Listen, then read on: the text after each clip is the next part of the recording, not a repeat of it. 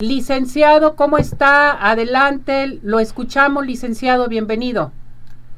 Muchas gracias, Ceci. Buenos días, buenos días al auditorio de Arriba Corazones, al doctor Jorge, a la doctora que están ahí en cabina. Me da mucho gusto saludarlos. A partir del primero de enero de este año, México está ya por encima del promedio de los 301 dólares mensuales de pago de salario mínimo en todos los países de América Latina. Uruguay es el país que tiene el más alto salario en, América Latina y México ocupa el séptimo lugar.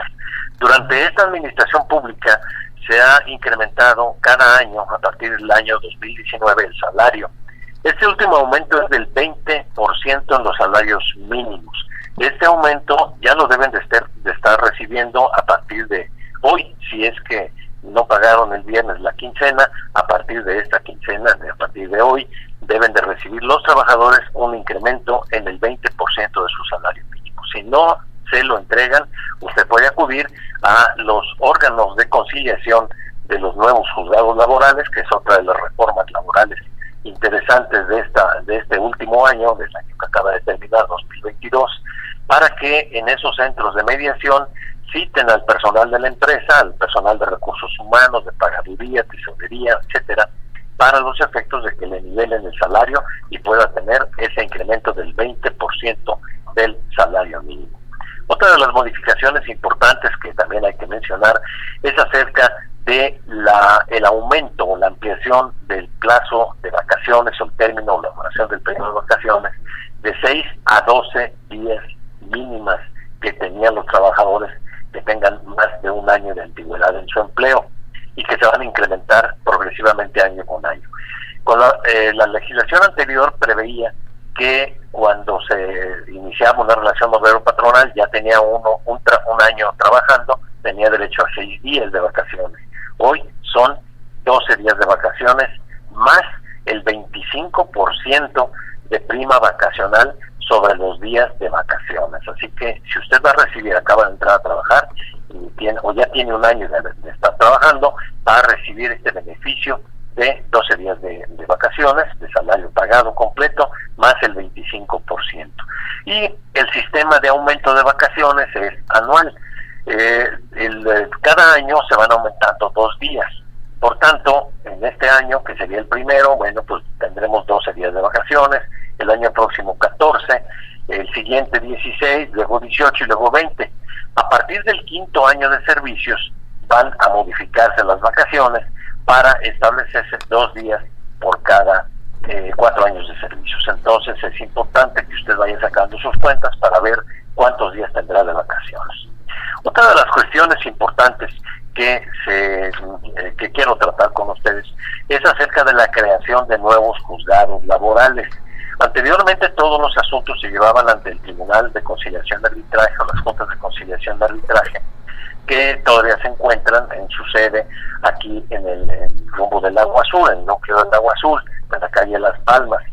Allí se siguen llevando a cabo los juicios laborales que han estado en trámite hasta el año pasado. Todos los juicios que se han iniciado a partir de este año se van a estar llevando a cabo en la ciudad laboral. La ciudad judicial laboral está adelantito del mercado del mar aquí en la ciudad de Guadalajara, eh, cerca de donde está la carretera Colotlán, como si uno fuera hacia Tezistán, es un núcleo eh, dedicado específicamente a juzgados de carácter laboral, donde se tienen que presentar todas las demandas de los trabajadores que quieran reclamar alguna violación que se cometa a la Ley Federal del Trabajo en materia de sus prestaciones laborales. Para terminar, quiero decirles que hay que distinguir lo que son las prestaciones laborales de las indemnizaciones laborales. Cuando un trabajador es despedido sin justificación, es decir, sin razón, el trabajador tiene derecho a que se le paguen tres meses de salario. A eso se le llama indemnización constitucional. Se llama así porque está prevista o establecida en el artículo 123 de la Constitución Federal, la Constitución Política de los Estados Unidos Mexicanos. Aparte de la indemnización, los trabajadores tienen derecho a lo que vulgarmente se le llama su liquidación. La liquidación se integra con vacaciones a las que tenían derecho y no se les pagaron, aguinaldo, prima vacacional, también van a tener derecho a su prima de antigüedad, al reparto de utilidades, a las horas extras y a los días festivos trabajados y no pagados. Esa es su liquidación. Si usted necesita alguna asesoría, piensa retirarse de una empresa y tiene ya 15 años de trabajos prestados, entonces usted puede acudir también a los mismos centros de conciliación allí en la ciudad laboral, donde gratuitamente le van a informar a usted a cuánto ascendería su liquidación si es que usted se decide retirar. Si lo corren, ya sabe, tiene derecho a tres meses de indemnización más todas las prestaciones que acabo de mencionar. Esto, grosso modo, es la serie de reformas que entraron en vigor a partir del primero de enero de este año en materia laboral, Ceci, aunque sí es justo decirlo que aunque el aumento del salario mínimo es significativo, porque es un 20% eh, y que duplique el objetivo que tenía el Banco de México, de cualquier manera la inflación nos está pegando a todos y no es suficiente porque vemos que cada día las cosas están más caras. Pero bueno, por lo menos este incremento en algo puede paliar los esfuerzos de los trabajadores. Y estoy a la disposición por si hay alguna duda del público, Ceci. Es que fíjese, licenciado, que verdaderamente todos estos eh, cambios laborales, eh, hay que ver cómo andan las empresas también, que es muy importante, LIC. Estamos eh, ahorita en la cuesta de enero, estamos con problemas, en fin, económicos. ¿Desde cuándo va a dar inicio esto? ¿O ya está estipulado? ¿Ya está, tiene que ser a partir de este mes o, o qué? No, ya está estipulado a partir del primero de enero de este año.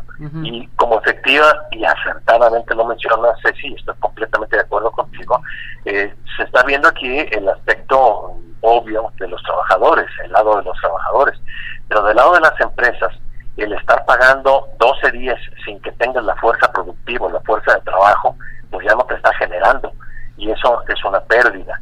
El incrementar el 20% de un salario eh, equivale también a la necesidad de aumentar tus precios y si te obligan a no aumentarlos, entonces no es que no vayas a, tener mayores utilidades, sino vas a empezar a enfrentar pérdidas. Y es una circular, un círculo inflacionario, porque si hay mayor gasto, pues vas a tener también que incrementar tus precios.